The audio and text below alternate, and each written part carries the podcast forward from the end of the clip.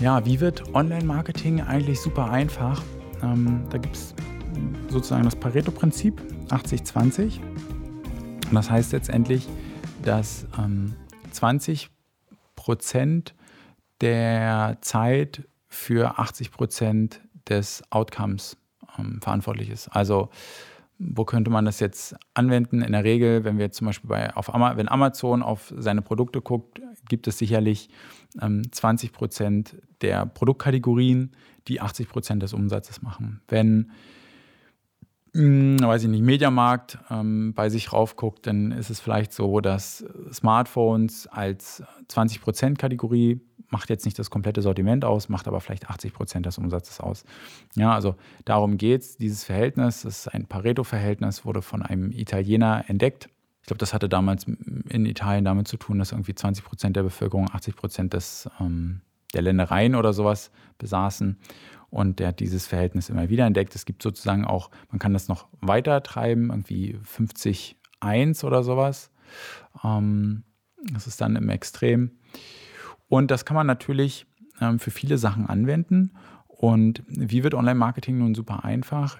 In meinen Augen durch ein umgedrehtes Pareto-Prinzip, indem man 80 Prozent seiner Zeit in die Vorbereitung investiert und in die Strategie und 20 Prozent der Zeit in die Umsetzung. Ein ganz, ganz einfaches Beispiel, dass man das, also dass, dass man sofort einen Aha-Moment hat und dass du auch sofort verstehst, wie ich das meine. Stell dir vor, du hast Google-Kampagnen ja, und du legst einfach los. Das ist jetzt keine Betrachtung dieses Prinzips oder du hast den Podcast nicht gehört und legst einfach los und machst.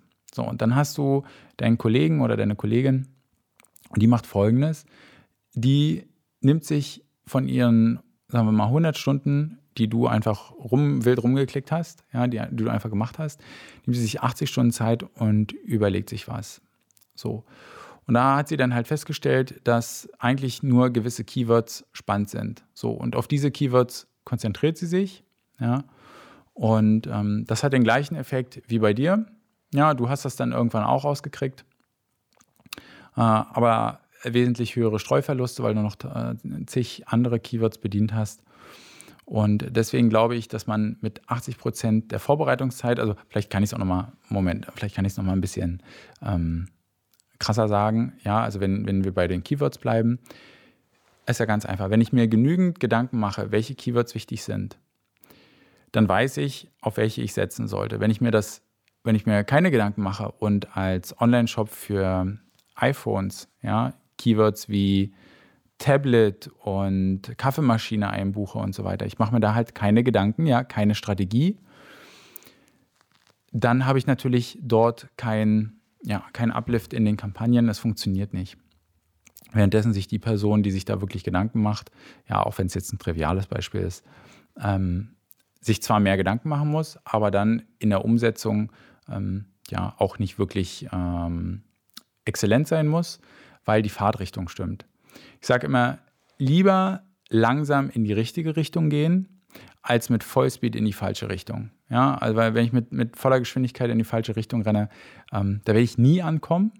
Wenn ich aber langsam in die richtige Richtung gehe, dann weiß ich, dann werde ich irgendwann ankommen. Ja, also das ist vielleicht auch nochmal ein ganz gutes Beispiel, warum diese strategischen Überlegungen oder warum generell so viel Vorbereitung eigentlich super wichtig ist.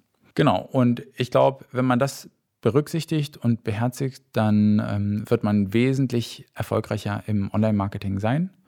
Und ähm, das soll es schon als Impuls gewesen sein mit dieser Folge. Ich ähm, wünsche dir noch einen angenehmen Tag, Wochenende, Abend, Morgen, Mittag, was auch immer, wann du das ähm, hier halt gerade hörst. Also bis bald.